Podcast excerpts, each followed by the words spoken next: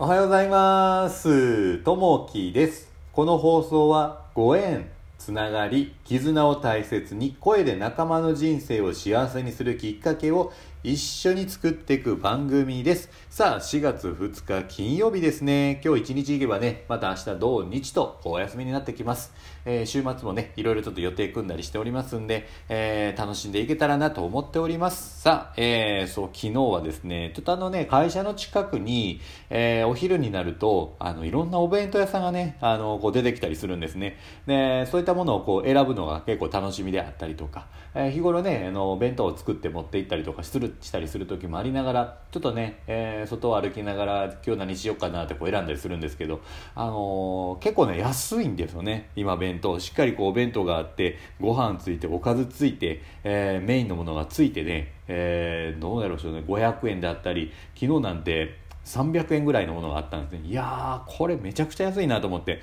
で、パーッと歩いてポッと見た時にですね、あのーカレーがあったんですね。で、カレーがあって、その上にカツが乗ってて、いや、最近ちょっとカツ食べてないなと思いながら、いや、これ美味しそうやなと思ってですね、あのよし、今日はちょっとカレー、カツカレーにしようと思ってね、こう選んで、まあ、値段もすごい安かったんで、いや、こんな安く食べられんねやなと思って買ったんですね。で、ウキウキでちょっと事務所の方に戻ったんですけど、帰りながらちょっと思ったんですけど、そういえば、おとつい、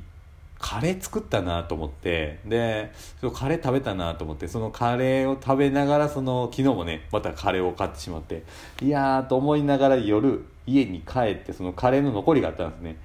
あーそっか。これまたカレーやなと思って。あの3食連続ねちょっとカレーをこうあの食べてしまうっていう。いやーまあねもうねいやーカレーは美味しいですね。うん。さあ、えー今日のお話になります。今日のお話はですね、えー厳しさの中にというとこですね。まあこう今話してることがこう相手のことにえー思って言ってることか感情から来てるものかそういったものをね、えーコントロールしながらできたらなというとこですね。今年も新入社員を迎える時期になりました。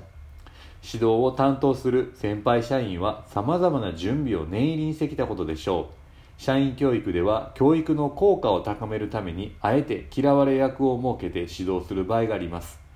社員同士が連帯感を高めることは大切ですが学生気分が抜けないままでは慣れ合いが起き時として成長を妨げることがあります。この慣れ合いの空気をかき消すのが嫌われ役の厳しさです。とはいえ相手を思って叱る場合と感情で怒る場合では後の成果が異なります。前者の場合その時は厳しいなぁと思っても後にはありがたさに転じて将来的に信頼関係へとつながることでしょう。対して後者の場合は自己中心的な言動と受け止められて真に嫌われてしまう恐れがあります。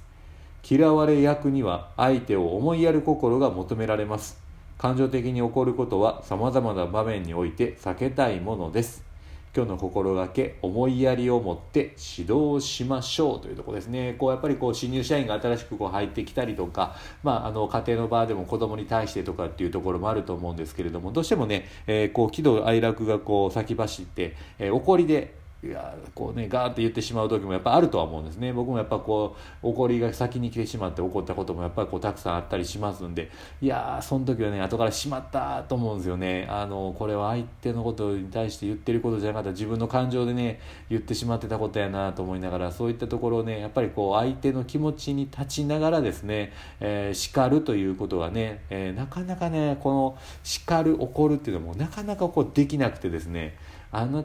なかなかねあなた怒ったことないでしょみたいなことをよく言われるんですけどなかなかねこう怒る叱るっていうねのがこう難しいですよね。うん。やっぱりねこうしっかりこう叱ってらっしゃる方を見るといや素晴らしいなと。うんつくづくこう思ったりします。そういったところのね、えー力もこう能力もついてくればなと思っております。さあ、えー今日の一言になりますね。うまくいかない人に大丈夫というより落ち込んでいる人に元気を出してというより好きな人に振られた人にもっといい人がいるというよりそばにいたただ話を聞いた方が相手は救われる。何を言うかより何を言わないかを言葉にできない気持ちこそ思いやりとなるというとこですね。こういった選択ですね。あの、まあ、言わないこと